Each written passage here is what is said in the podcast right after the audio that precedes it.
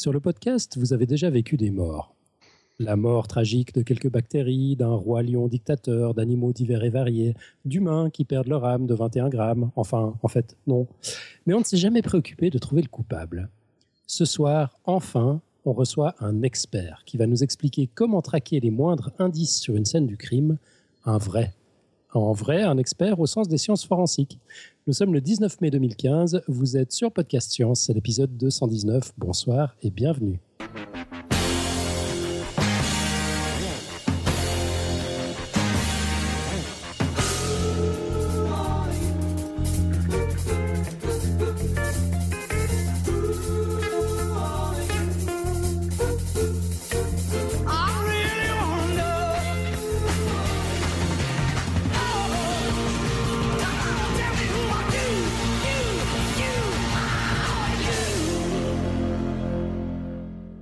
À tous donc autour de notre table ce soir, ben, à Lausanne, vous l'aurez entendu, le seul, le vrai, l'unique, le dictateur de retraité Alan. Salut Alan.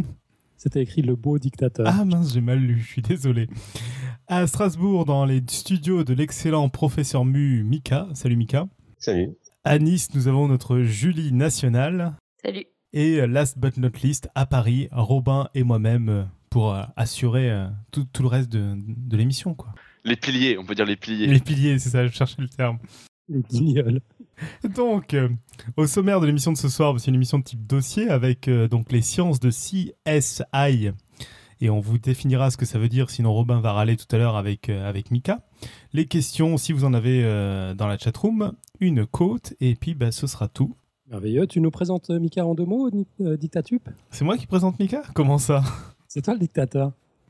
Non, moi je présente personne, moi je faisais l'intro. Eh ben bravo. non, Mika, c'est un de nos auditeurs, un de nos, auditeurs fidèles qui nous écoute depuis un bon moment, euh, qui avait probablement râlé, je me rappelle plus hein, de, la genèse exacte de l'histoire, mais je suppose que c'était comme d'habitude. Il a râlé parce qu'on n'a jamais rien fait sur les sciences forensiques. Je lui ai répondu si t'es si malin, demain 16h, etc. Et puis conclusion, ben voilà, il se retrouve derrière un micro euh, en direct de, de Strasbourg et puis il va nous raconter tout ça. Parce que Mika, je crois que tu as fait quelques études dans le domaine, c'est ça? C'est ça, ouais. Mon master dedans.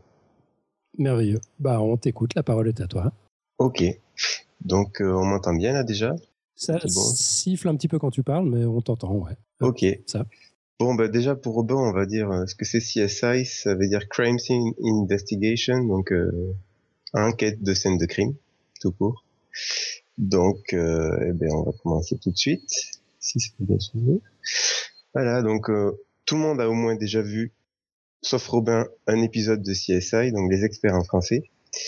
Donc c'est toujours la même histoire. Il y a un lieutenant, un patron du labo, des inspecteurs, qui sont à la fois les analystes et les préleveurs, et un ou une génie de l'analyse devant un appareil qui sait tout faire. Eh bien, vous y attendez, tout est faux ou une grosse partie. Bon, je casse peut-être un mythe, mais c'est comme ça. Donc, pour qui, euh, ceux pour qui The Show must go on et qui veulent garder l'illusion intacte, il faut pas écouter.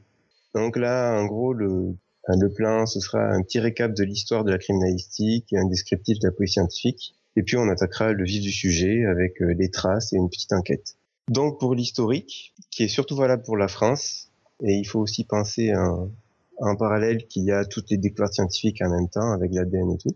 Les premières traces d'empreintes, ce sont celles des hommes préhistoriques qu'on retrouve avec les peintures rupestres.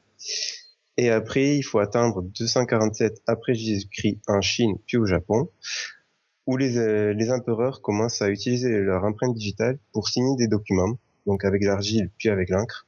Et les artistes, euh, ils signent leurs œuvres aussi avec ça. Donc, ils présentaient déjà que c'était un moyen d'authentifier et de prévenir les abus d'identité. Euh, il y avait plusieurs poètes comme Pia Kong-yen et Yuashi, je ne sais pas du tout si c'est comme ça qu'il faut le prononcer, qui faisaient des impressions d'empreintes digitales. Donc, euh, pour décrire une empreinte digitale, c'est c'est la peau du doigt qui comporte des fossés qu'on appelle des sillons ou des crêtes. Et euh, la fonction de base, en fait, c'est pour euh, l'appréhension, pour accrocher tous les objets qu'on saisit. Donc après, il faut attendre pas mal de temps jusqu'au XVIIe siècle pour avoir, pour avoir une science de l'observation avec Marcello Malpighi, qui lui est célèbre pour beaucoup de choses et qui décrit la muqueuse de la peau. Donc et en 1686, ah, pardon, 1686, lui, il se dit que si on laisse des traces avec nos doigts, c'est des traces qui suivent les crêtes, c'est qu'on doit avoir des glandes euh, qui font de la, de la, de la sueur, en fait, au bout des crêtes. Donc, en gros, on sue et on excrète du gras par les crêtes, et c'est comme ça qu'on laisse nos traces, euh, nos empreintes digitales, donc c'est bien dégueu. Et qu'on salit aussi nos smartphones. Donc, euh, si vous regardez vos mains, maintenant, là, vous verrez tous briller des micro-gouttes ou juste euh, des, des crêtes qui brillent. Quoi. Puis, donc, le vide complet euh, jusqu'au 19e siècle, ou en 1823, il y a Johann Pourquinier, lui aussi euh, connu dans, dans, le domaine de la, de la médecine. C'était un médecin tchèque qui a décrit les cellules, certaines cellules, qui sont les cellules de Purkinje, des gros neurones, en fait, qui va nous pondre une thèse sur la description et la classification des empreintes digitales. Et là, du coup, ça lance toute la, toute la machine. Donc, on va plutôt dire un roman fleuve parce qu'il y a tout un tas de trahisons et euh, de faits centrés sur trois personnages principaux. Donc, en 1858, il y a l'administrateur britannique du Bengale, Sir William Herschel, qui est le fils des astronomes Herschel, qui met en place un système de relevé des populations locales donc carcérale et désadministrée, car euh, lui, il est convaincu que les empreintes digitales, elles sont identifiables et individuelles. Donc il va lancer la passion d'un autre médecin, qui est écossais, Henry Folds, qui est né d'une famille euh, très aisée, mais euh, qui est ruinée.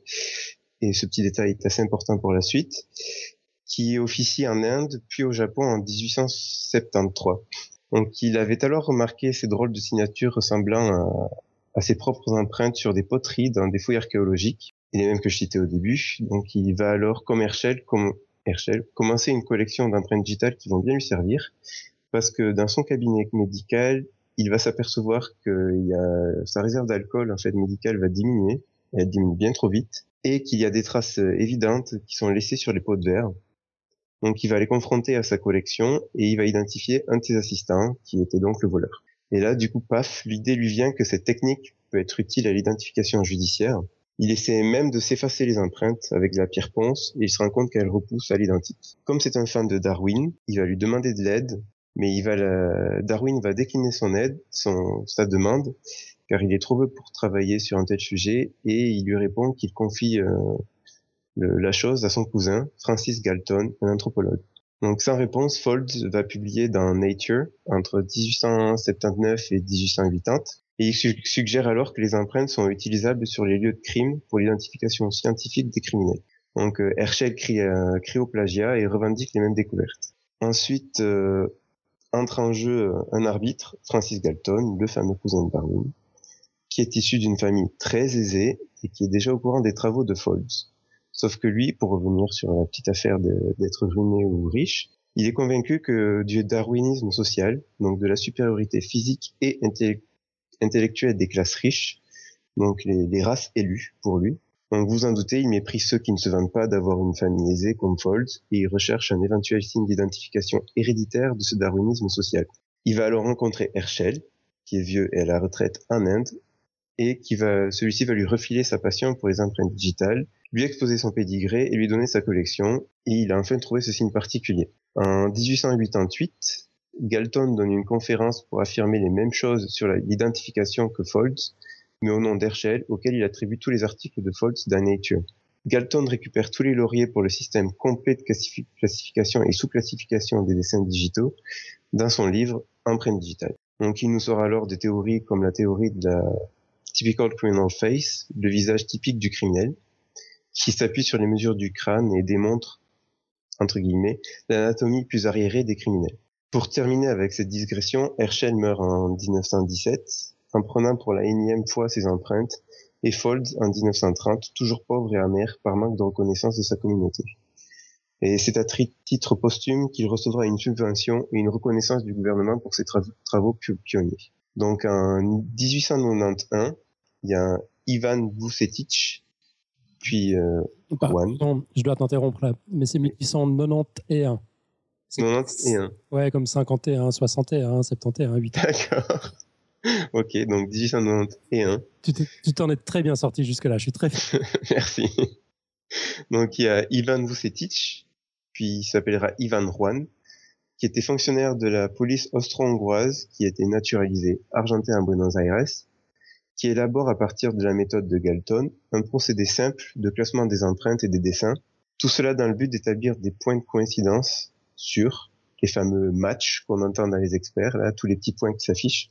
Et ce système d'identification, il est adopté en Argentine en 1894.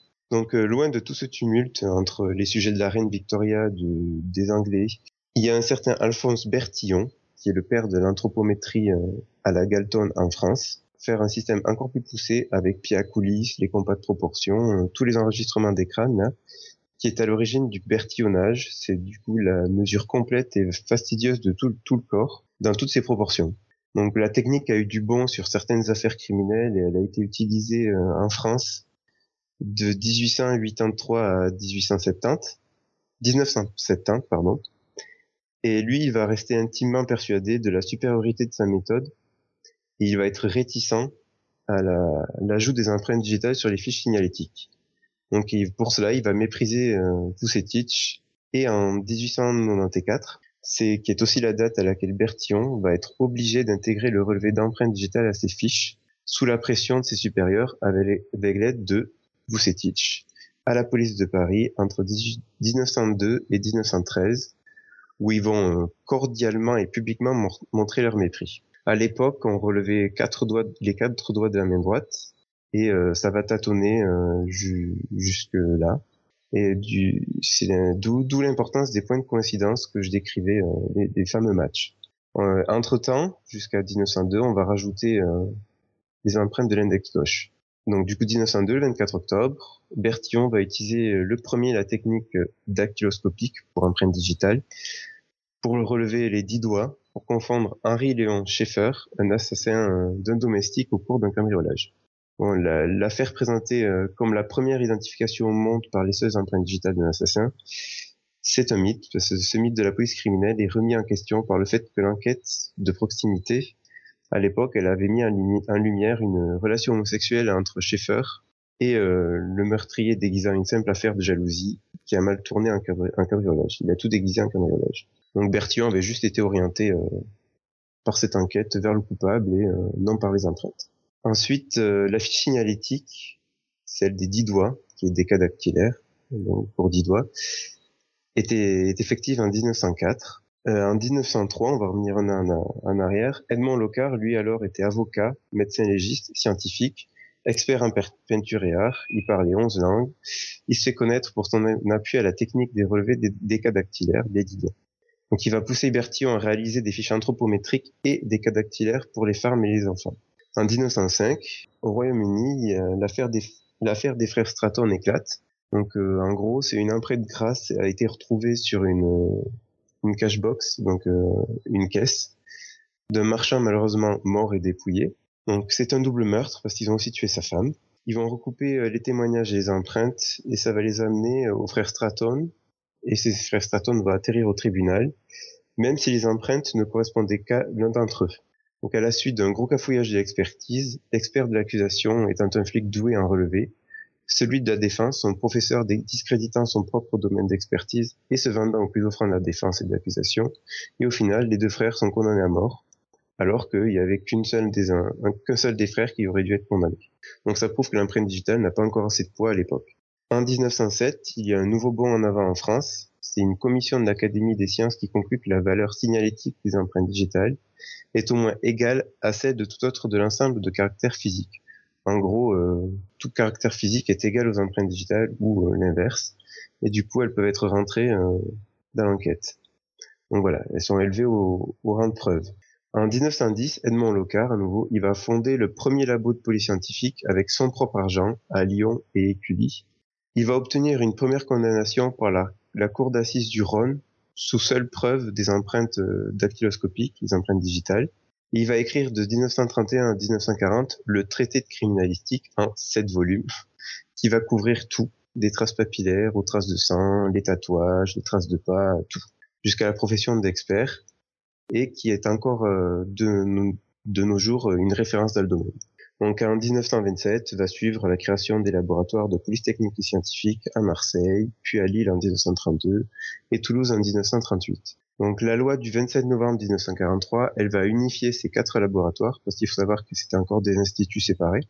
Et euh, cette loi va instituer un seul service de police technique qui va relever de la direction générale de la police nationale qui est chargée de rechercher et d'utiliser les méthodes scientifiques propres à l'identification des délinquants. Donc cette loi va préciser que le service comporte euh, des services régionaux et locaux qui sont chargés de rechercher et de relever les traces et les indices. Elle va inclure les quatre laboratoires chargés de procéder aux recherches et aux analyses et un organisme central chargé de diriger et contrôler l'activité des services locaux et régionaux qui va centraliser, classer les fiches, assurer la coordination, la coordination des laboratoires. Cette loi sera finalement abrogée par la loi sur la sécurité quotidienne du 15 novembre 2001, créant l'Institut national de police scientifique, l'INPS. Ensuite, le fichier automatisé des empreintes digitales est créé en 1985 par le ministre de l'Intérieur. Il est opérationnel en 1992 et alimenté par tous les systèmes de police et de gendarmerie.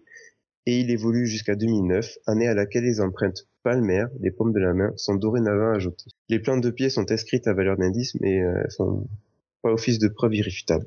Donc, en gros, les laboratoires de police scientifique s'organisent euh, en bref comme ceci. Donc, les ASPTS, ce sont des agents spécialisés de police technique et scientifique, ce sont les préleveurs qui vont intervenir sur le terrain.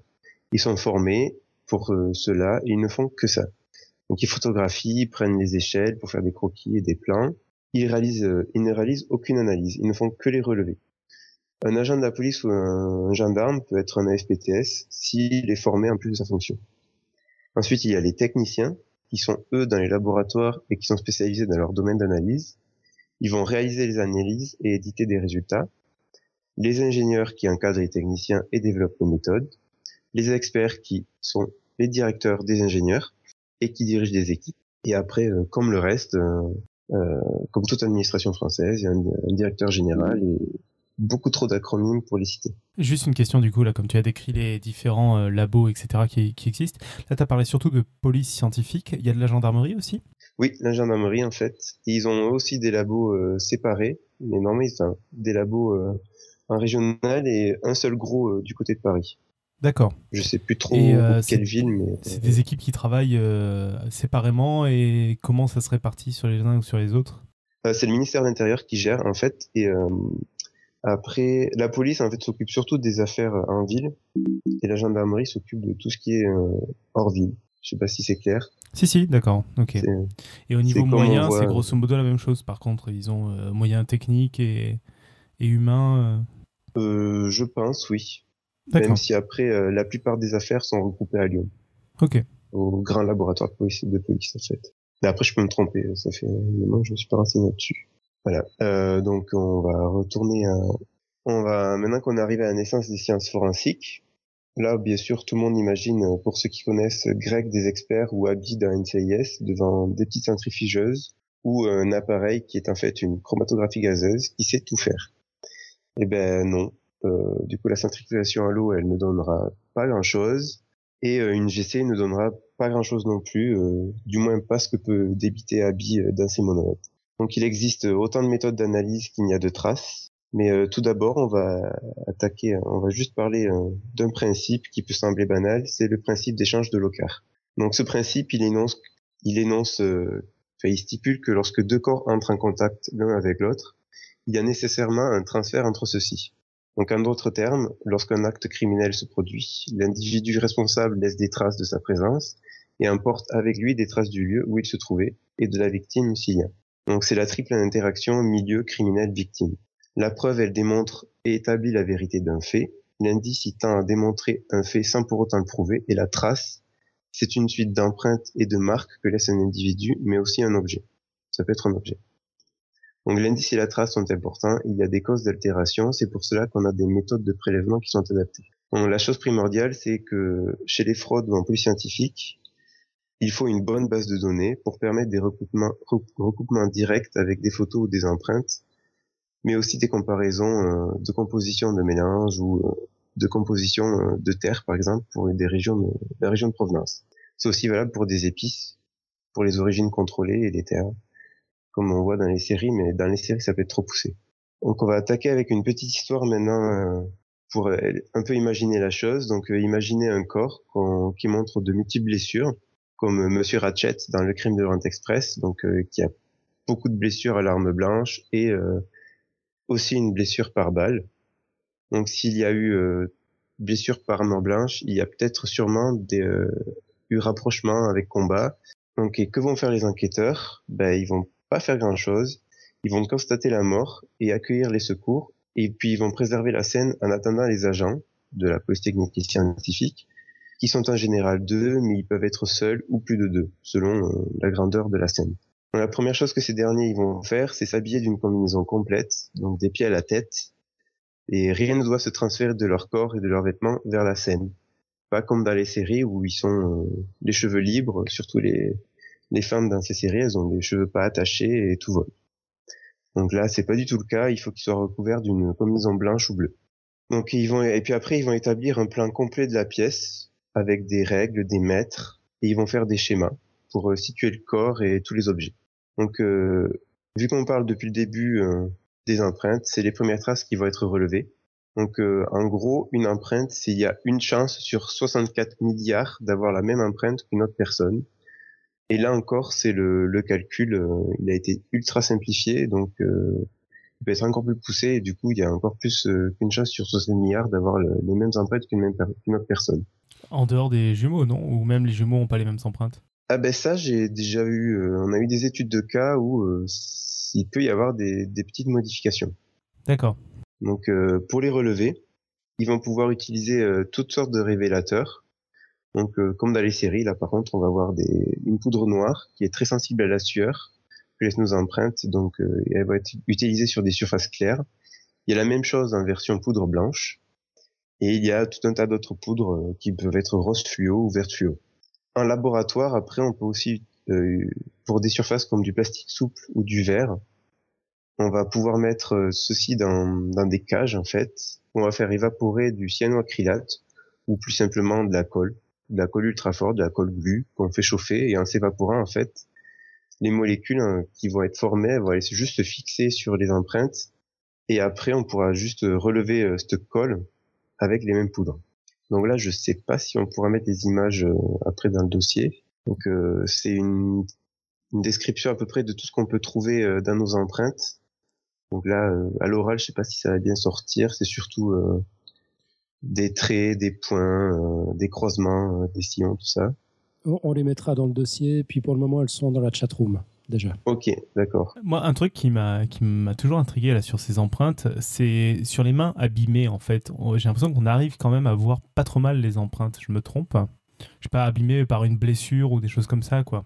Bah, la blessure, du coup, on, va la voir, mais il y a comme en fait on relève, euh, je crois avant c'était 4 points, maintenant il y a une douzaine de points qui est relevé il y aura toujours des points significatifs qui seront qui seront relevés. Euh, tu sais les, les, fameux matchs, les points qu'ils orientent là dans les séries. Ouais, d'accord. Donc il y aura toujours quelque chose à, à relever. Ok. Je sais pas si je me suis bien expliqué du coup, euh, là-dessus. Si si à peu près ouais. Ouais, et pour donner une idée à ceux qui n'ont pas les images tant qu'on y est là, euh, bon, on va pas vous décrire les petites formes, mais par contre, ce qui est rigolo, c'est qu'elles ont toutes des, des noms euh, pas si techniques que ça. Il y a des îlots, il y a des intersections, il y a des bifurcations simples et multiples, il y a des ponts, il y a des crochets. Hein, c'est un... lac. Il y a un lac. Il y a un lac, ouais. Et un pont. Donc euh, votre main est un paysage. C'est beau. ça, c'était pour les. Encore, ça, c'est tu cites juste les petites euh, minuties, enfin les, petites empreintes qu'on peut avoir tout autour d'une grande forme centrale. Et là, du coup, on a des boucles, des arcs, euh, des tentes. D'ailleurs, on voit très mal sur l'image, c'est mal écrit, mais on a une croix à trois branches qui est une tente pure et entourée de, d'autres sillons. On peut avoir des ronds concentriques, des ovales, des S. Il y en a vraiment euh, des empreintes composites où là, le dessin, c'est une petite fleur, mais euh, ça existe. Donc ça, c'est ce qu'on trouve au centre. Donc euh, et ça, en général, c'est si vous regardez votre pouce, vous voyez une grosse forme centrale. Donc ça peut être juste une boucle ou des boucles multiples. Et puis d'un côté ou d'un autre, vous verrez certainement un arc ou une tente pure. C'est ça délimite une boucle. Donc voilà, à peu près en gros ce qu'on peut retrouver sur les empreintes. Après, souvenez-vous, il y a une blessure par balle donc du coup sur le corps. Donc on va observer des traces noires sur la, la blessure. Donc en général, ce sont des résidus de tir qui sont constitués de métaux lourds et principalement de résidus organiques. Donc euh, résidus organiques, c'est-à-dire carbone, azote et euh, nitrate ou euh, dioxyde d'azote. Donc ça, ce sont des résidus, des résidus de poudre, de poudre, de lubrifiant, de fumée provenant de la douille, de la balle et du canon. Donc plus les traces laissent, euh, plus les traces qu'elles laissent sont concentriques et peu diffuse, et plus le tir était à bout portant. Donc la bouche du canon était presque touchée en fait. Et plus elles sont éloignées et diffuses et évasées en fait, et plus la bouche du canon était loin. Et comme là, on va, on va, on observe des brûlures et que les traces sont très noires, c'est que la, la bouche du canon était donc proche, vu que la bouche du canon aussi est chaude. Donc le, meurtrier a certainement brûlé la victime en, tirant. Donc on va retrouver aussi la balle. Cette balle, elle va partir en observation microscopique. C'est une observation à la binoculaire, euh, juste euh, sans vraiment un fort grossissement, pour juste comparer les traces du canon. On retrouve aussi une arme à feu sur la scène. On va comparer son calibre à celui de la balle, ça correspond.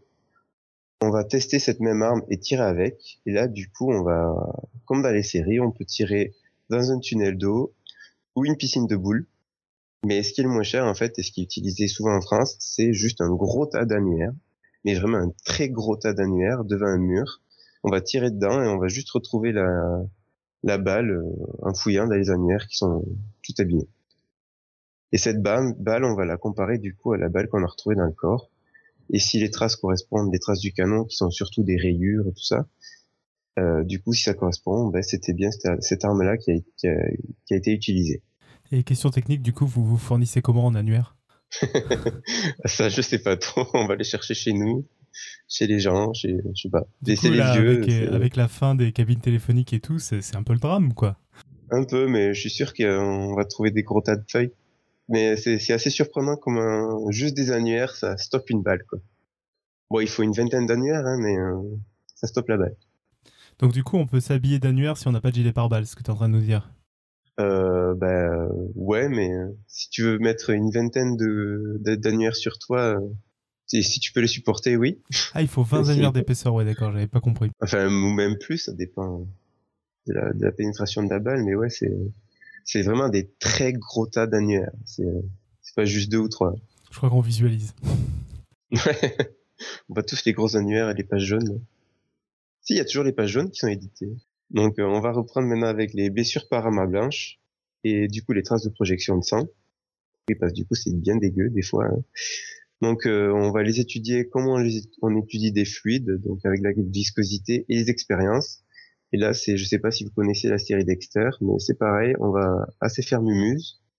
Donc, on va calculer des angles de projection, des formes de tâches selon les angles, parce qu'il faut savoir qu'une goutte de sang qui tombe à la perpendiculaire du sol, elle va produire une tache ronde ou des projections. Si elle est projetée avec de la vitesse, euh, ce sera pas rond, mais euh, ovale ou euh, en forme de, goutte justement, mais pas de goutte qui tombe, mais de goutte qui est projetée dans le sens du mouvement.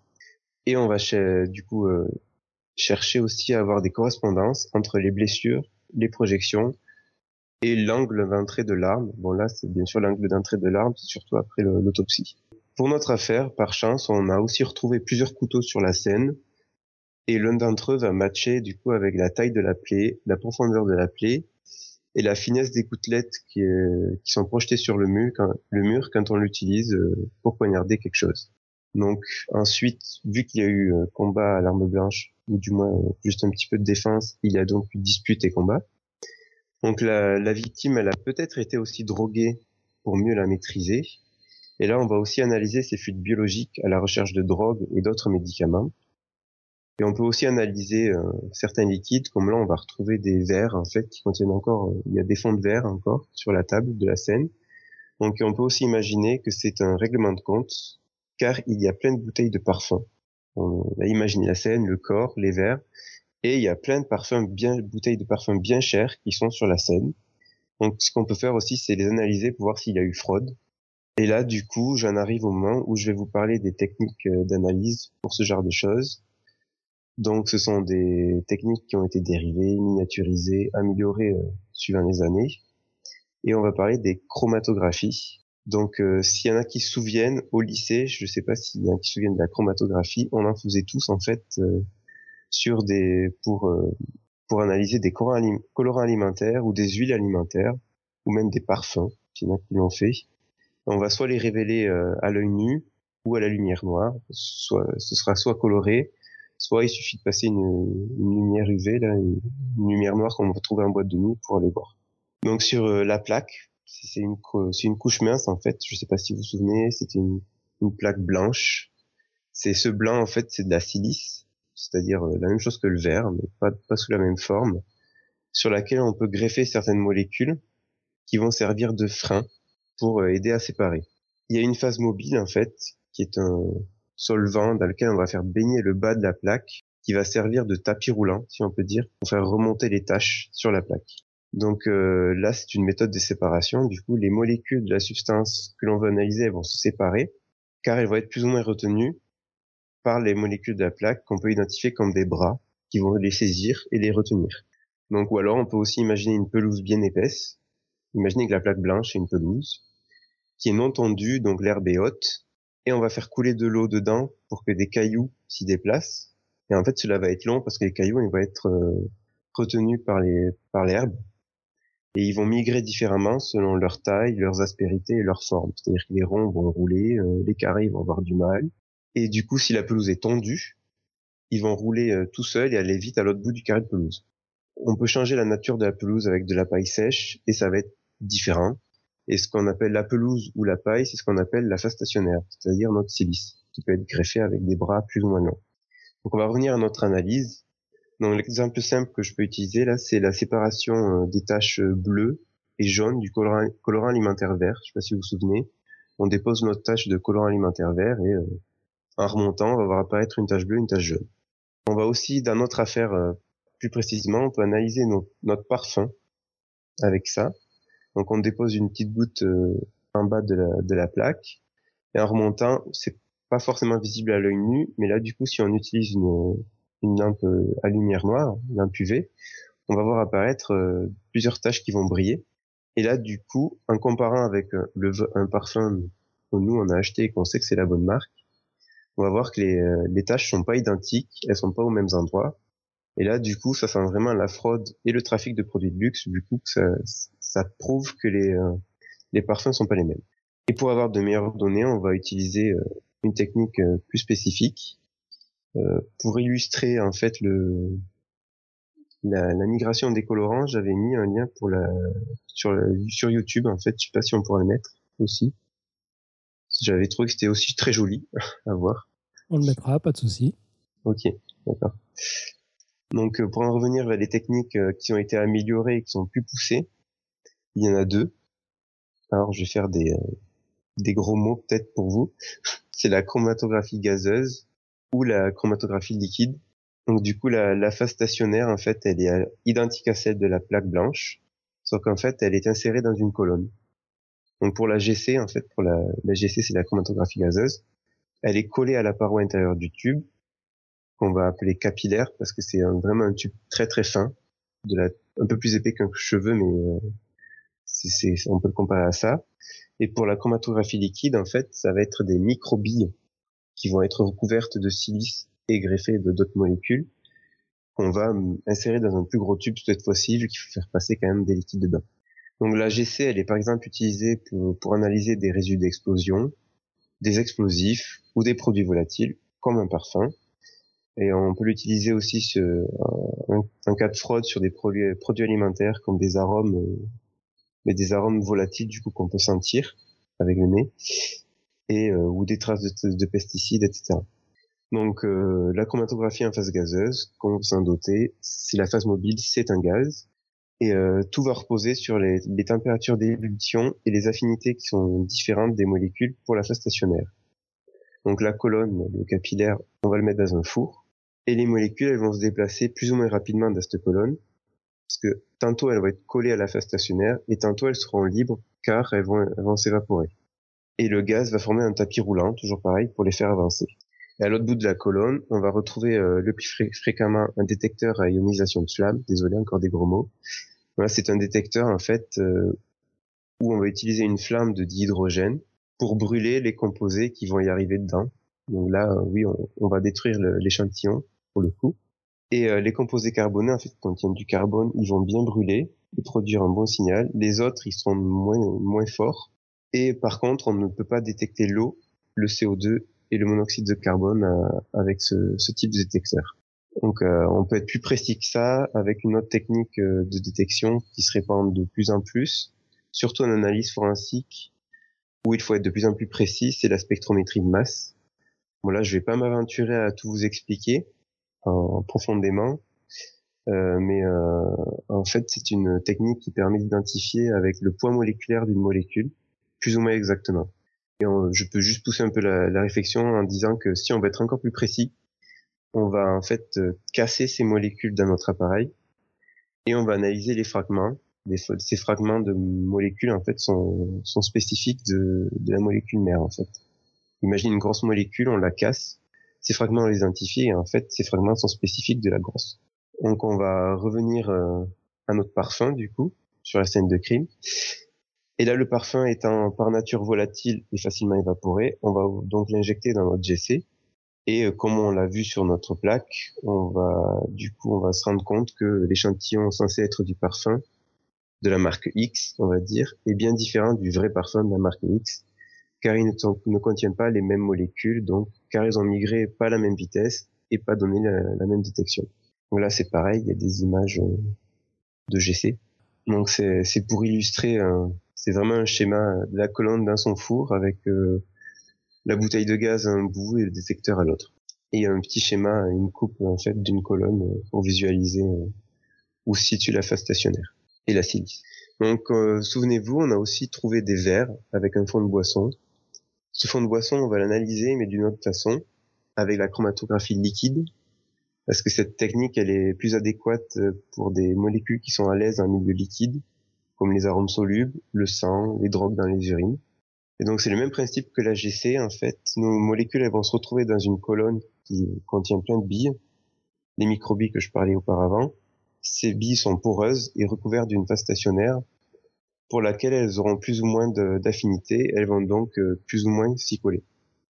Donc pour les faire avancer, on va appliquer un débit d'un liquide cette fois-ci, qui va lui aussi former une sorte de tapis roulant. Et euh, tant qu'à y être, ce liquide sera un solvant que les molécules elles vont plus aimer que la phase stationnaire pour les décoller de la phase stationnaire. Donc euh, tout comme l'acétone en fait euh, peut diluer ou faire partir le vernis à ongles ou le white spirit va décrocher des taches de peinture.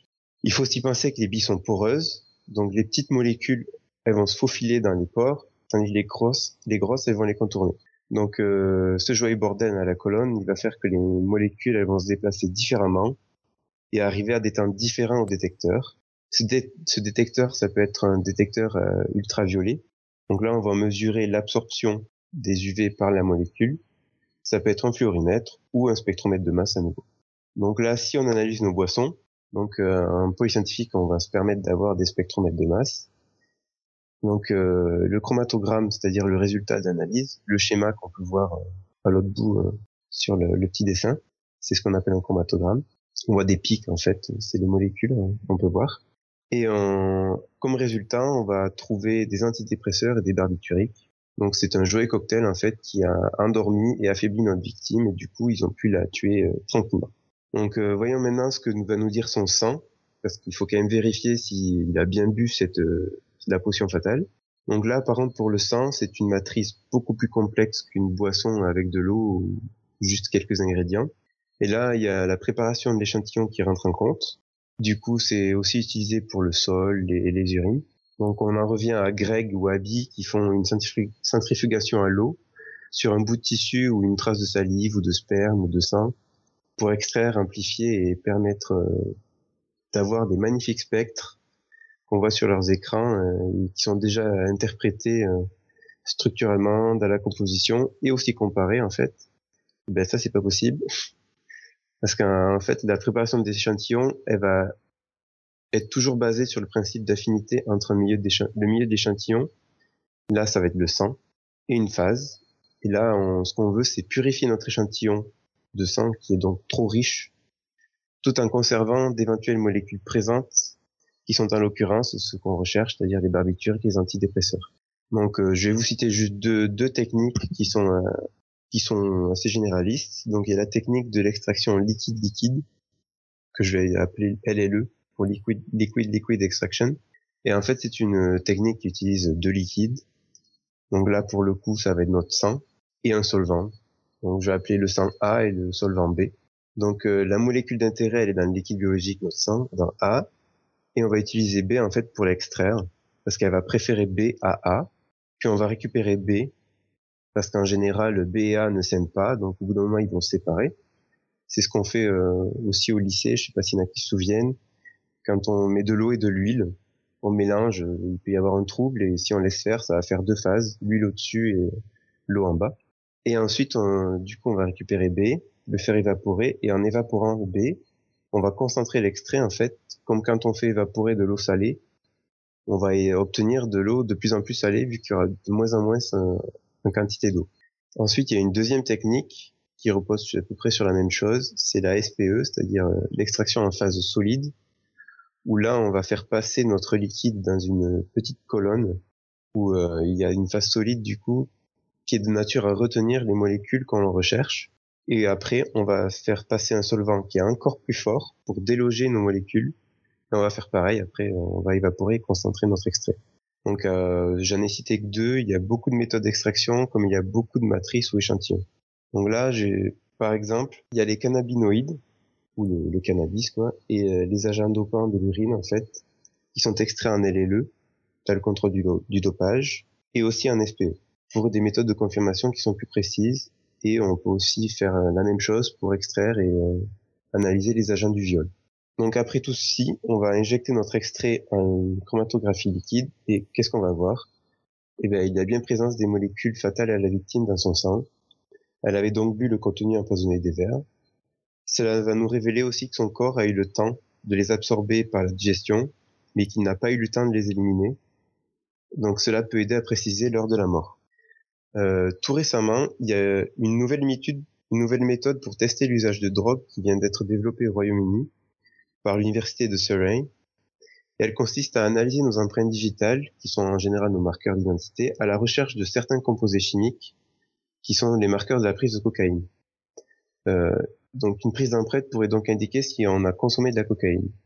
L'idée est simple, une fois la cocaïne absorbée par l'organisme, deux composés chimiques sont produits. Bon, là, ça va être des gros mots à nouveau. La benzo et la méthyléggonine. Et ces molécules elles se retrouvent dans la sueur, en fait, qui est déposée au moment de la prise d'empreinte. On va ensuite analyser les empreintes avec un spectromètre de masse, euh, qui du coup, comme je l'ai dit, va analyser selon leur masse moléculaire. Donc euh, d'ordinaire, les tests de drogue se font par analyse des fluides, donc les seins et les urines. Mais là, du coup, ça permet euh, d'avoir un test aussi efficace que les autres pour la cocaïne. Et donc, du coup, de gagner en rapidité. Et de plus, il éviterait à ces dernières de falsifier le test, puisqu'il permettrait de vérifier directement l'identité aussi des personnes. Donc, on va revenir à notre petite scène de crime. S'il y a eu dispute et lutte, on va se souvenir du principe de l'OCAR, il y a certainement présence des traces de l'agresseur ou des agresseurs. Donc on va retrouver des fragments de peau qui sous-entendent d'avoir des cellules qui sont viables, c'est-à-dire qui sont encore euh, vivantes avec un noyau, des cheveux et des poils. Et là aussi, il faut que les cheveux et les poils aient, un bulbe, parce que le bulbe, il contient les cellules. Donc là, vous sentez bien venir la chose, je vais parler d'ADN pour identifier un criminel.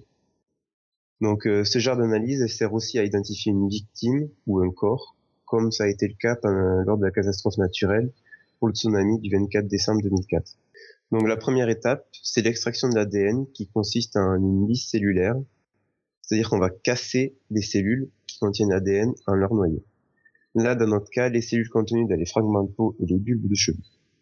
Donc on peut réaliser ceci sur des billes qui vont fixer en fait l'ADN et le séparer des autres constituants de la cellule. Parce que la cellule contient quand même plein de choses, elle contient des sels, d'autres protéines que l'ADN. Donc dans le cas particulier d'un viol, par exemple, sans préservatif, on peut séparer l'ADN cellulaire et l'ADN des spermatozoïdes, car les spermatozoïdes sont résistants à la lisse cellulaire. Donc ce qui fait qu'on va analyser que les cellules de les, cellules de son sang ou les, les cellules qui sont contenues dans le sperme autres que les spermatozoïdes. Donc la deuxième étape, on va amplifier par PCR. En fait, c'est une réaction en chaîne par polymérase. Encore des gros mots, désolé.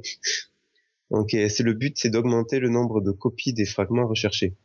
les fragments recherchés, c'est des, des microsatellites qu'on dit en français ou euh, short tandem repeats en anglais.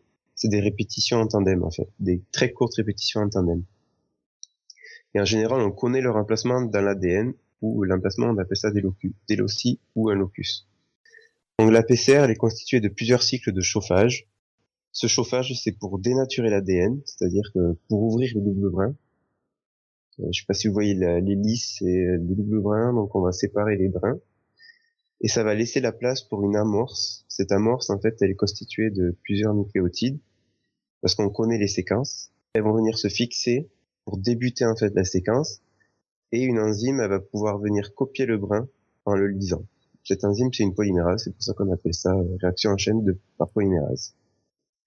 Donc après un cycle, on a doublé l'ADN, double brin, ou quadruplé le simple brin.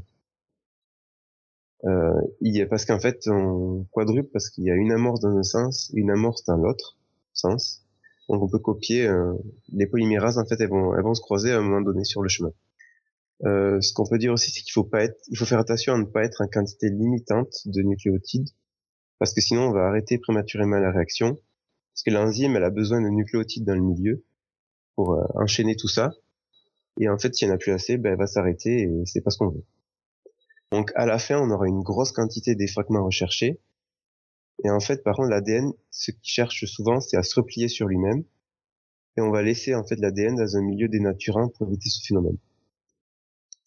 La troisième étape, c'est l'électrophorèse capillaire. Donc là aussi encore des gros mots. En fait, c'est un autre capillaire qu'on va remplir de gel. C'est le polyacrylamide. En fait, c'est un, composé. En fait, ce qu'on peut retenir, c'est un composé qui va se polymériser, qui va s'assembler tout seul, hein. Comme le, la cellulose, c'est un assemblage de glucose. Je sais pas si c'est une bonne image. Euh, donc ce polyacrylamide, lui, va former une grille, un tamis en fait, qui va permettre de séparer des molécules, là en l'occurrence nos fragments d'ADN, selon leur taille. Là, ça rejoint ce que je voulais vous dire. En fait, c'est la taille. Comme on veut la séparer selon la taille, selon la longueur, c'est pour ça qu'on veut pas que l'ADN se replie. Donc, pour euh, les séparer, on va faire passer un courant électrique. Donc, à ce moment, les molécules, elles vont se déplacer selon leur charge électrique et avoir plus ou moins de difficulté à se déplacer, d'où la séparation. Et bien sûr, on s'arrange pour mettre le détecteur du bon côté. Dans le cas de l'ADN, vu que l'ADN est chargé, chargé négativement, il ira vers le pôle positif, donc il n'y aura qu'un seul sens de déplacement. Et là, on aura placé un détecteur qui est en général à fluorescence ou à colorimétrie, car les amorces, on les a déjà marquées en fait avant. On a fixé sur l'amorce euh, une molécule qui fluoresce ou même une molécule radioactive pour certains détecteurs. Donc, vous allez me demander comment on sait la taille des fragments. Ben, en fait, à côté, on va faire migrer euh, une gamme de taille de séquences qu'on connaît pour voir où se situent les tâches. Donc pour les, ben, microsatellites par exemple, ce sont des séquences répétées chez tout le monde, dans l'ADN non codant, le fameux ADN poubelle que l'on peut plus appeler comme ça, mais elles ne sont pas répétées en même nombre chez tout le monde. Donc on va les compter, on va compter le nombre de fois où elles se répètent, aux endroits précis de l'ADN, et on va obtenir une cartographie de ces répétitions qui est donc particulière à un individu. Donc dans notre affaire, on va comparer cette euh, cartographie obtenue avec des cartographies d'individus connus de la base de données ou fichier national génétique. Et si on a de la chance, on va euh, trouver notre agresseur et meurtrier. Et avec moins de chance, on aura un nouvel individu inconnu, et là le travail d'enquête va devoir être plus profond et plus compliqué pour recouper d'autres informations. Donc dans notre cas, les meurtriers sont des malfrats violents euh, bien connus des services de police pour trafic de produits de luxe du coup, toutes les, informations se recoupent dans le meilleur des notes. Euh, j'ai mis des images encore aussi là euh, pour euh, illustrer ce qu'est une électrophorèse de base en fait. Là, c'est juste une plaque de gel qu'on peut voir avec juste un truc qui produit de l'électricité. Et j'ai mis une autre photo où là, on peut voir une belle plaque que l'on révèle avec une lumière noire, justement la lumière violette. Donc c'est comme ça qu'apparaissent en général les, euh, les molécules qui fluorescent aux UV. Mais là, par contre, c'était aussi un exemple pour illustrer des erreurs font, qui font dans les séries. Parce que ce genre de révélation, en fait, aux UV, ça va détruire l'ADN et c'est pas ce qu'on veut. Donc euh, c'est une fausse utilisation, en fait, pour euh, raccourcir l'épisode. Et là, récemment, en fait, un cas concret, entre fin 2012 et janvier 2014, L'ADN a aussi été utilisé dans une affaire de violeur en série à Lyon, qui avait violé cinq étudiantes. On n'a pas retrouvé quelqu'un qui était dans le fichier national génétique, qui correspondait à l'ADN laissé par le violeur. Mais là, la justice, elle a autorisé à ce que son ADN soit utilisé pour obtenir son portrait robot par extraction des gènes de la morphologie et des caractères physiques. Donc c'est tout nouveau et une grande première, et la technique est encore à améliorer à définir, mais cela pourrait déboucher sur une police scientifique encore plus, encore plus efficace. Euh, bon, le portrait robot n'a jamais vraiment été utilisé euh, au tribunal. Euh, là, je vais euh, vous parler des autres traces en fait que l'on peut analyser avec la microscopie classique. Donc, en plus des résidus de tir qu'on a déjà vus, on peut analyser les fibres et les terres ou les pollens. Euh, il y a d'autres tests instantanés qu'on peut faire. C'est des tests de drogue. En fait, pour ceux qui ont déjà vu, ce sont les petites plaques blanches euh, dans lesquelles ils vont mettre notre salive euh, pour voir si on a pris du cannabis, de l'héroïne ou de la cocaïne. Après, ce qu'on voit souvent dans les séries, c'est on les voit poser un liquide sur un coton-tige qui a traîné sur une surface et d'un seul coup ça devient tout rose. Et là en fait c'est de la phénolphtaline qui est utilisée pour révéler euh, le sang. Donc ça c'est vrai, c'est vraiment comme ça qu'on peut voir s'il y a eu du sang sur une surface. Il y a bien aussi les tampons de résidus de tir qui virent au bleu en général euh, quand il y a des composés azotés qui sont en général résidus de tir. Et euh, pour ceux qui prennent souvent l'avion, euh, vous avez peut-être été, vous êtes déjà passé par avec un bout de tissu. En fait, on vous a déjà frotté avec un bout de tissu, on vous l'a passé dans un sac, dans votre sac, sur les plis des vêtements, puis on l'a mis dans une boîte. Cette boîte, en fait, c'est un nifleur qui est capable de détecter les composés azotés. Et là, c'est plus quand même plus poussé euh, côté explosif. Et euh, il existe aussi des nifleurs portatifs avec euh, d'autres détections. Euh, il y a d'autres techniques pour analyser la composition des terres et des poussières, et ça c'est surtout pour analyser les analyser euh, au niveau de leur composition en inorganique, c'est-à-dire les sels minéraux et tout ce qui n'est pas carbone, azote et atomes du vivant, on va dire. Donc pour finir, je tiens quand même à insister sur l'importance des, bases de données mises à jour donc les, les pour les traces, les empreintes de pneus, les traces de chaussures, la composition des peintures, etc. Parce que si on n'a pas ces bases de données, on peut pas avoir des éléments de comparaison fiables et incontestables. Donc, euh, ben, pour conclure, euh, comme vous avez pu le voir, le boulot des gens du labo et, des enquêteurs est bien plus compliqué qu'on peut le voir euh, dans une série télé. Il y a le travail scientifique, le travail d'interprétation et de croisement des faits et des faisceaux de preuves. Donc euh, la police scientifique, elle résout pas une ou deux, en une ou deux analyses toute une enquête. Il faut recroiser les preuves scientifiques avec des faits qui ressortent de l'enquête de terrain. Donc et là, euh, juste pour vous faire un peu sourire, c'est, je tiens aussi juste à remercier mon professeur général de criminalistique, qui est, c'est pas une blague, il s'appelait Monsieur Poirot. Donc c'est son vrai nom et pour nous faire, pour nous faire rire, il entretenait aussi une petite moustache à, à l'Hercule Poirot. Ah, j'allais demander justement la petite moustache, les cheveux gominés et tout. Ouais, ouais, c'est ça. Excellent. C'est pousser la conscience professionnelle un peu loin quand même. Ouais, mais il était drôle, il était vraiment doué. Et donc là, t'as fini, c'est ça? Voilà, c'est ça. Voilà, on a tous vite, euh, vite euh, renclenché nos micros. Bon, bah c'est super.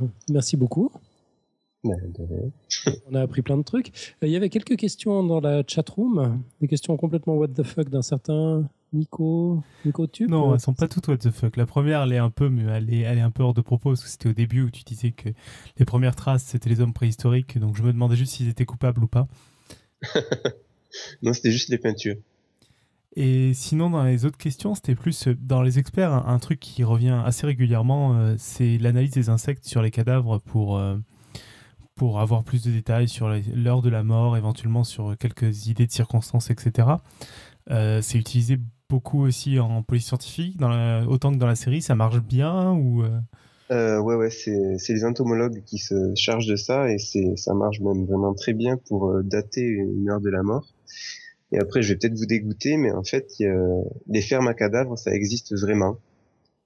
D'accord. Donc, euh, les gens qui prêtent leur corps à la science, le corps finit souvent dans une ferme à cadavres en fait. Ou après il y a des gens qui vont relever les insectes pour voir quoi. Voilà c'est ça. Sympathique. Et, euh, ils les abandonnent dans des endroits divers et variés quoi, dans des décharges, dans des forêts. Dans... Ben, à Lyon en fait, du côté de Lyon, il y a une ferme à cadavres.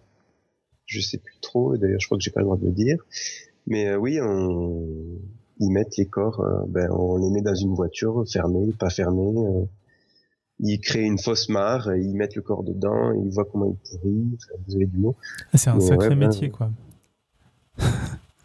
Ouais, ouais, Tu fais quoi dans la vie Euh, Je m'occupe d'une ferme à cadavres. C'est assez sympa, ça se développe et tout.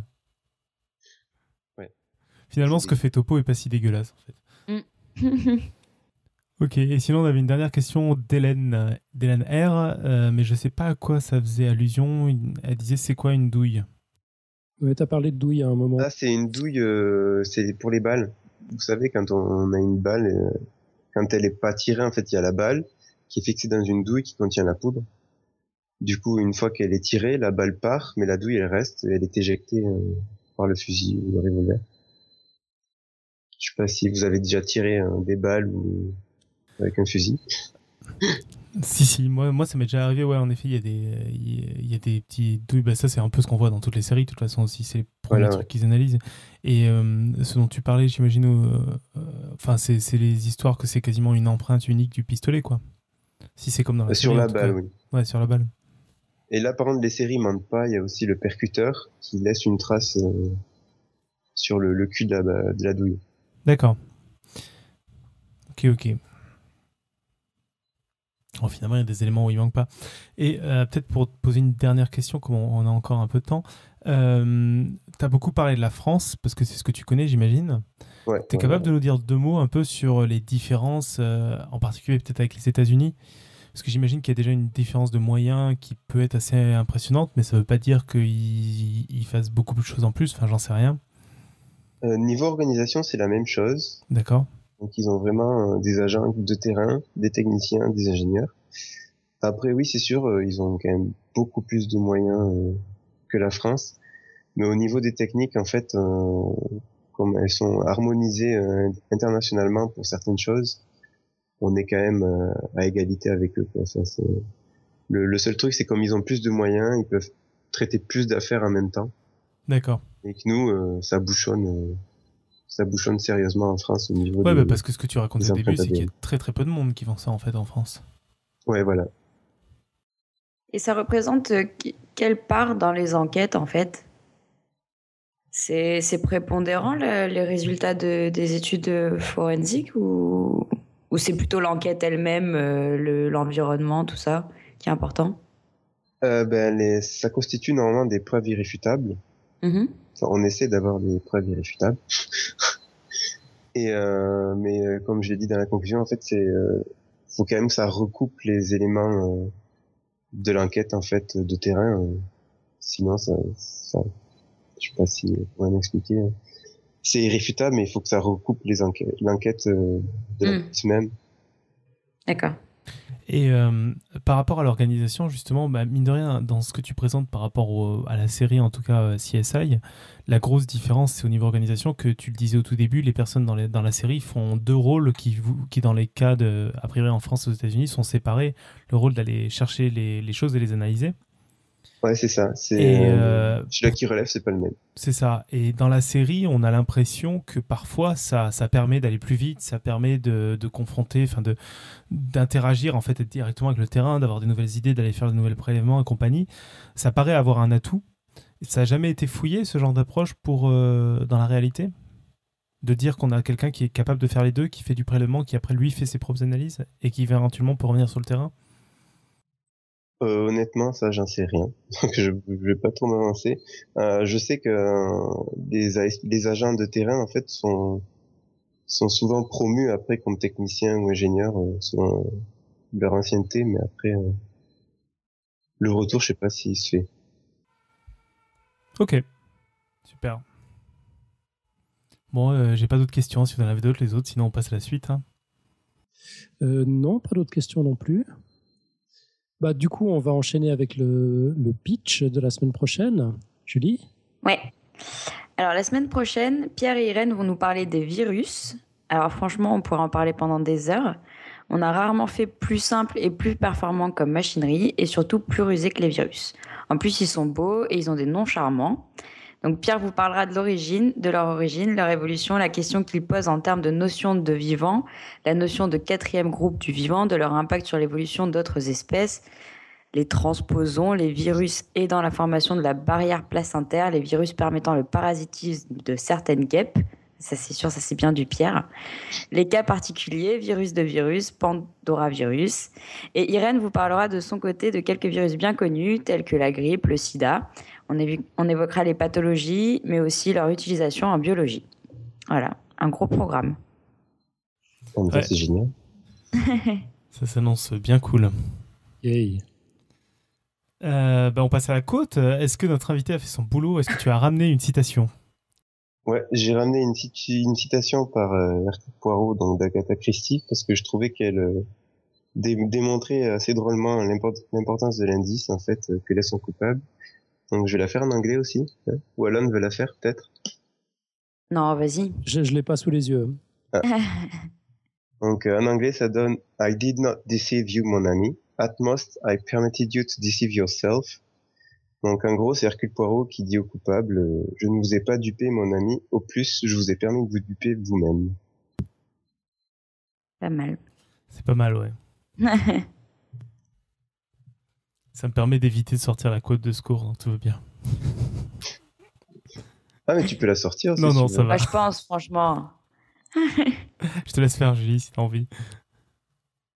Qui, qui l'a mise dans le conducteur? Je sais pas du tout, ce doit être Alan.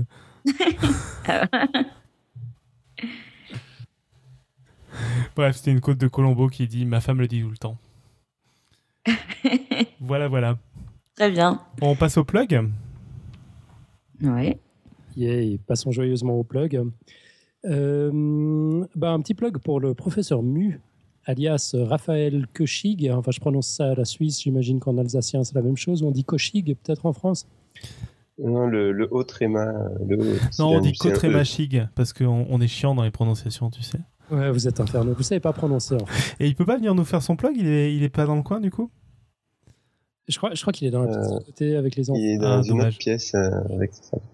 Donc, euh, ouais, un petit plug pour lui, puis surtout pour son excellente chaîne YouTube euh, qui s'appelle Code Mu, où il partage régulièrement avec nous les joies et les subtilités de la langue française dans un style qui est absolument brillant. C'est un régal à regarder. Il faut le soutenir sur Tipeee.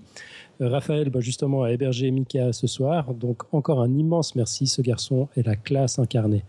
Vous pouvez le soutenir sur euh, Tipeee, c'est T-I-P-E-E-E.com. C'est un service français, donc forcément, il y a une espèce de jeu de mots bizarre dans l'URL. Tipeee.com slash codemu, C-O-D-E-M-U. Et puis, euh, sa chaîne YouTube, c'est CodeMu TV. Euh, bah vous, voilà, il fait partie de, de, ces stars, euh, des, des, jeunes talents youtubeurs français. Je crois que c'est un des, un des fondateurs de la bibliothèque d'Alexandrie, si je dis pas de bêtises. avec, avec Nota Bene qu'on avait reçu pour l'histoire de la médecine. Si je dis pas de bêtises non plus, mais il me semble bien que Nota Bene en avait parlé. Ouais, je crois que c'est là que je l'ai entendu en fait. Et sa chaîne est assez étonnante parce qu'on en parle là, euh, mais finalement c'est une des moins scientifiques de ces chaînes un peu sérieuses qui sont en train de se développer euh, parce qu'elle parle de la langue française, mais c'est hyper intéressant quoi. Et, et, au passage, on peut peut-être parler, parce que dans sa dernière vidéo, c'est aussi le cas, qu'il y a un mème qui est en train de se développer sur euh, le YouTube français, entre guillemets, éducatif. Quoi. Ouais, c'est vrai, c'est vrai. De plus en plus de YouTubeurs français portent des t-shirts podcast science c'est la classe. On, on pourrait peut-être lancer un concours. Il faut qu'on glisse euh, l'idée à Samuel.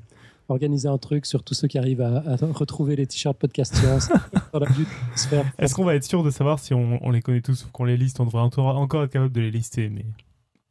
Euh, ouais, je pense, ouais, surtout au prix euh, que, nous ou me coûtent les t-shirts, euh, on, s'en souvient. ce qui serait super drôle, en revanche, ce serait que le même prenne tout seul. Ah ouais, ouais, n'hésitez pas à le diffuser. Hein. On, même contactez-nous si vous avez un événement où vous voulez qu'on envoie un t-shirt, on, peut s'arranger. ou, ou, une manière de nous soutenir et d'en acheter un et de le filer à quelqu'un et puis de nous envoyer la photo ou la vidéo ou le lien YouTube, ça peut être très très drôle. Ouais, non, mais ce que j'aimerais bien, c'est qu'on les retrouve chez les YouTubers sans qu'on les ait envoyés. Alors ça, ce serait vraiment la classe. Donc, YouTubers qui nous écoutez, si jamais notre boutique se trouve, euh, je sais même plus où elle est, c'est Spreadshirt, non, c'est Podcast si, Ouais, Spreadshirt slash Podcast Enfin, il doit y avoir des trucs entre, mais c'est pas très loin. Et sinon, il y a le, il y a le, bouton boutique sur notre site web. Exactement. Et je devrais euh, modifier le t-shirt sous peu pour régler une faute d'orthographe, même s'il est esthétiquement plus beau en ce moment, mais on va le garder esthétiquement aussi beau, mais euh, sans faute d'orthographe. Ah, tu, me- tu me fais plaisir. Mais je savais pas que c'était une faute en fait. Je me suis toujours demandé pourquoi il y avait cette habitude euh, de majuscule. Je savais pas que c'était à ce point-là une faute. Euh, ouais, Code devrait en faire un épisode, mais comme il parle surtout de la langue française, il pourra pas. Mais il doit y avoir un historique sur pourquoi c'est une majuscule. C'est quand même complètement fou. Je sais pas, ça a peut-être un rapport avec la monarchie. Tiens, je, vais- je vais me renseigner là-dessus, ça m'intéresse. C'est pas une question con. Hein. Non, c'est vrai, c'est vrai. Mais quand tu te poses la question, prends pas l'initiative de changer euh, toi-même des conventions millénaires. Non, mais c'est en fait, c'est surtout que je, je trouvais, euh, donc euh, pour, pour ceux qui suivent pas, c'est que j'ai mis un i en minuscule sur le t-shirt. C'est parce qu'en fait, j'ai vu le t-shirt version précédente en vrai, et le I love était énormissime à tel point que sur certains, ça faisait vraiment trop large, quoi. Et du coup, j'ai voulu le réduire, et quand je l'ai réduit, je me suis rendu compte que ce i, on on avait, on voyait pas que c'était un i. Alors je me suis dit, ben, je vais faire bien que c'est un i en mettant un, un point sur le i. Et là, je me suis fait insulter par Alan, quoi. Je t'ai pas insulté, j'insulte jamais personne. J'ai juste dit que j'étais triste. Ouais, mais je me rendais pas compte. Donc ça partait d'une bonne intention. Ah, c'est mignon. Bon, bon, bon. Bah, si plus personne n'a plus rien à dire, je vous propose de conclure joyeusement. Si vous avez identifié l'auteur du crime, ne spoilez pas. Si, comme moi, vous avez noté que Nicotube a déjà manié un fusil, oubliez tout de suite ce que vous avez entendu. En revanche, si vous avez aimé le podcast, si vous avez aimé la prestation de Mika, le dessin de Samuel, les dessins de Samuel, eh bien, répandez vos empreintes digitales sur vos claviers smartphones pour liker, diffuser, partager partout sur l'Internet mondial. Et si vous aussi, vous avez envie de présenter un dossier, envoyez-nous un draft pour dimanche 16h. On fera quelques allers-retours et dès que le dossier tient la route, on fixera une date et hop, vous chipperez la vedette au matheux et vous ferez des heureux. Donc, on se retrouve. Je rappelle euh, non anglophone que draft signifie brouillon. Ouais, c'est ça. ça. ça signifie pression aussi pour la bière. Ça- T'as le temps de participer? T'es pas en train d'écrire ton dossier, Romain? Enfin, tes dossiers que t'es en retard? Je- On n'entend plus là. Finissez, l'émission, s'il vous plaît. Sacré Robin. Bah, un immense merci à Mika. C'est pas évident de se lancer comme ça. C'est beaucoup plus facile de râler et de dire qu'il manquait des trucs ou qu'il y a des, des sujets qu'on n'a pas couverts. Euh, Mais de là à pondre un dossier, jouer le jeu, faire tous les allers-retours. Là, je crois que tu les as fait avec euh, Julie, c'est ça, les allers-retours? C'est ça, ouais. Et Mhm. Moi, je vous remercie à vous, surtout. Je vous écoute tout le temps. ouais. Mhm. C'est juste trop bien. Bah, Ça fait très plaisir. Tu reviens quand tu veux. Euh, oui. En fait, avant que tu conclues, conclues, on a oublié deux plugs en fait qui sont très liés. Un plug pour une émission euh, en direct dans un mois et euh, pour euh, le, merchandising associé. Je te laisse faire. Bon, alors allons-y. Donc, dans un mois, le 27 juin, pour être précis, il y a la marche des fiertés à Paris. Et nous, on va apporter notre petite touche de science à l'événement avec une soirée radio dessinée, un live public dont on sait maintenant qu'il aura lieu à la Paillasse, dans le deuxième arrondissement à Paris. Euh, ça, on sait que ça va commencer à 17h30. Honnêtement, je suis en train d'essayer de squeezer le programme au maximum, mais je je sais pas trop à quelle heure ça va finir. Euh, mais c'est pas grave, on ira bouffer ensemble après dans la bonne humeur si ça vous dit. Euh, donc on va parler ben, du thème de la marche des fiertés, c'est-à-dire de l'homosexualité, d'un point de vue scientifique, on va dire tout ce qui a, ou presque ce qu'il y a à en dire du point de vue de la science, avec plusieurs focales. Euh, il y aura bien sûr les neurosciences, on aura le plaisir de recevoir une nouvelle fois Franck Ramu, qui nous avait déjà parlé euh, du, sexe, du cerveau des hommes et des femmes. Ben là, il nous parlera du cerveau des homos et des hétéros. Merci à Clara, d'ailleurs, qui a réussi à, le faire venir. Clara Moreau, qu'on a pu entendre de temps en temps dans le podcast. Euh, merci à Clara aussi, d'ailleurs, qui a pu nous obtenir la paillasse. C'était un peu, un peu galère. On a plein de monde qui s'est mis à essayer de nous trouver une salle, euh, dont euh, Guillaume Gleb, qui est dans la chatroom. Un grand merci à lui aussi.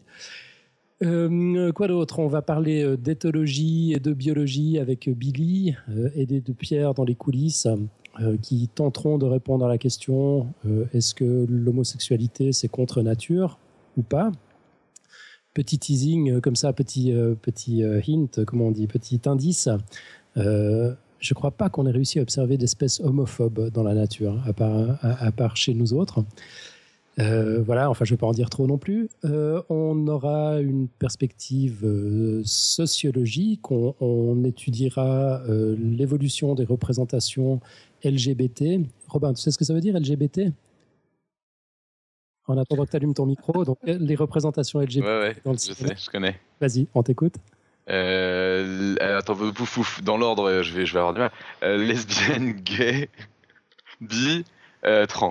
Ouais, bien, bien, bien. Et sans réviser, euh, comme ça au débeauté, paf quoi. C'est la ça veut classe. dire le beg. euh, C'est ça. Euh, bon, et puis il y aura encore des, tas d'interventions. On a encore l'occasion de faire quelques plugs d'ici là. Du coup, je ne je veux pas tout dérouler ici. Euh, ce qu'il faut faire maintenant, c'est vous inscrire. On a un événement Facebook. Donc, il faut absolument euh, nous, indiquer. Il faut qu'on ait une idée à, à- peu près de combien de monde il y aura. Parce que derrière, on va commencer à organiser plein de trucs, genre le resto et, et ce genre de choses. Donc, manifestez-vous. Puis si vous n'êtes pas sûr, mettez que vous n'êtes pas sûr, mais enfin juste qu'on ait une idée en gros de s'il y a 10, 50, 100 ou 2000 personnes. Et puis, euh, ben, on, espère, on espère vous retrouver nombreux. Et puis, alors, donc, je devais faire un deuxième plug. C'était le plug pour le t-shirt. Le t-shirt qui a été dessiné par Pouillot, qui est juste magnifique. ah, qui est- L'affiche et le t-shirt sont magnifiques. Je crois que c'est la plus belle chose que nous ait fait, enfin à mon goût, de, que nous ait fait Pouillon pour Podcast Science. Quoi. Non, juste sublime. Donc euh, là aussi, que vous veniez ou pas le 27, euh, bah, répandez le même, achetez le t-shirt, il est beau. quoi. Euh, vous le trouvez aussi sur la boutique. Donc euh, on a dit podcastscience.spreadshirt.net ou alors vous allez sur le site podcastscience.fm et vous avez, euh, s'il fonctionne, un lien boutique tout en haut dans la navigation principale.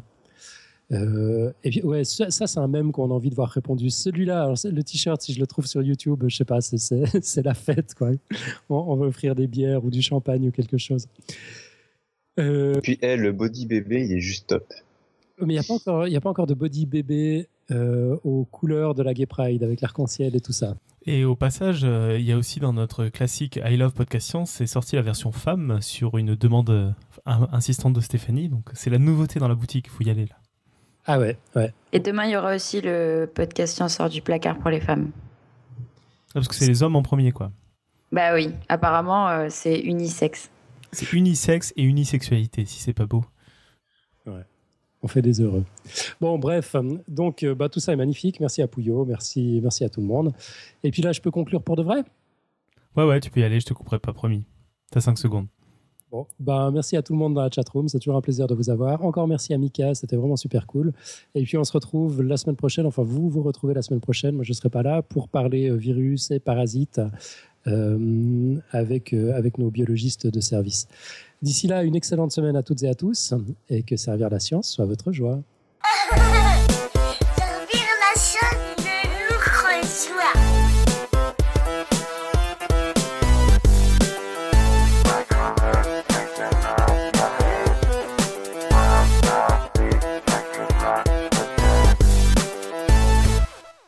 J'ai oublié de dire merci à Samuel, c'est lui qui a fait les, les t-shirts version femme.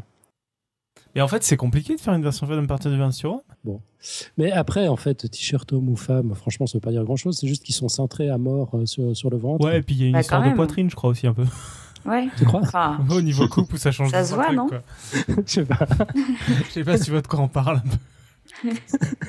Je fais pas attention à ce genre de choses. Bon, d'accord, ok. Des, des versions hommes et femmes, c'est merveilleux. Ouais, Bon, et, puis, et, la, et la version euh, baby, tu, tu vois aussi un peu la, la nuance ou pas? C'est clair. Ouais, non, là, c'est clair, là, je vois la différence.